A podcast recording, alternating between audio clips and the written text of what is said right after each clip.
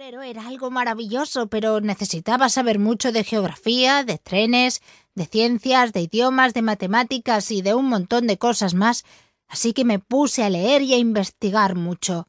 Luego busqué dibujos y fotografías de mis aventureros favoritos y llené mi habitación con carteles de Tintín, Indiana Jones, el Capitán Trueno, el Pirata Garrapata y otros que casi nadie conoce.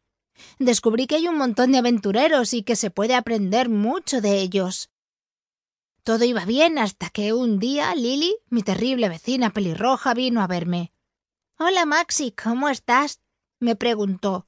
¿Haces algo interesante? Me estoy preparando para ser aventurero, respondí muy animado. ¿Y cómo sabes si serás aventurero si todavía no has salido solo a la calle? A lo mejor resulta que eres un miedoso y no te puedes subir a un árbol o acercarte a un volcán. Sus palabras me hicieron dudar tanto que no fui capaz de responder. Aquella noche cuando me acosté estuve horas y horas haciéndome preguntas. ¿Y si soy un cobarde? me pregunté una y otra vez. Los cobardes no pueden ser aventureros. Al final, sobre las cinco de la mañana, después de pensar mucho en el tema, se me ocurrió una buena idea. Haré pruebas de valor. grité poniéndome en pie sobre la cama. Así demostraré que no tengo miedo. Al día siguiente hice una lista de pruebas de valor y apunté todas las cosas que tenía que hacer para quitarme el miedo. Dormir con la luz apagada, entrar en la ducha de un salto sin pensarlo y sin gritar, no huir cuando vea un ratón aunque sea grande, no quejarme de la comida y comer la sopa sin protestar, aguantar los empujones de la fila sin quejarme, no tener miedo cada vez que tenga que salir a la pizarra, leer en voz alta cuando la profesora me lo pida, responder a sus preguntas sin temblar. Luego hice todas las pruebas y no paré hasta que las superé. Con mucho esfuerzo me convertí en un valiente y llegó el día en que estaba preparado para ser aventurero. Más tarde mi amiga Lily vino a verme a mi casa para saber cómo iba todo. ¿Sigues con esa idea tan tonta de ser aventurero? me preguntó.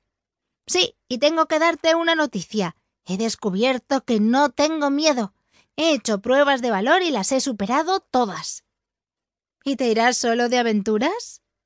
¿Qué quieres decir? ¿Que si vas solo y te caes por un precipicio, quién te salvará? Aquella inesperada pregunta me dejó fuera de juego y no respondí. Si tienes que llevar una carga muy pesada, ¿quién te ayudará?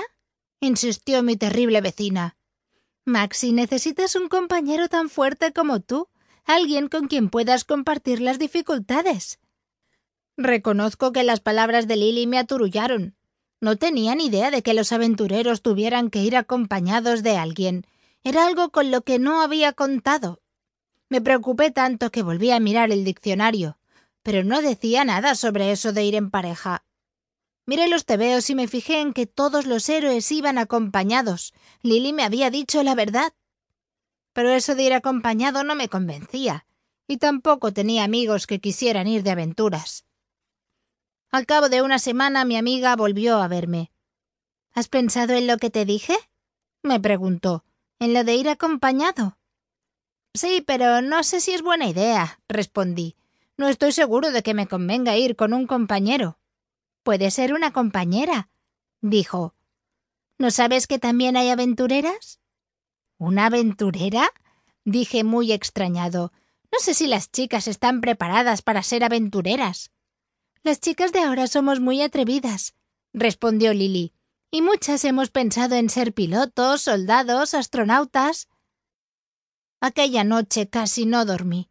Estuve pensando en el consejo de Lily y llegué a la conclusión de que un aventurero es un héroe solitario que no necesita compañía. Vamos, que se las puede apañar solo. Una compañía puede ser un estorbo en un momento de verdadero peligro, pensé. Por eso es mejor estar solo.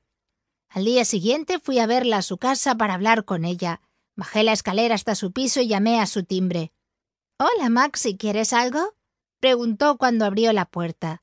Quiero hablar contigo. Tengo que decirte una cosa que he pensado.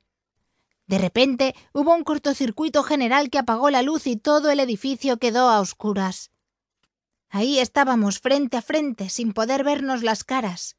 Lily me preguntó ¿No tendrás miedo a la oscuridad, verdad?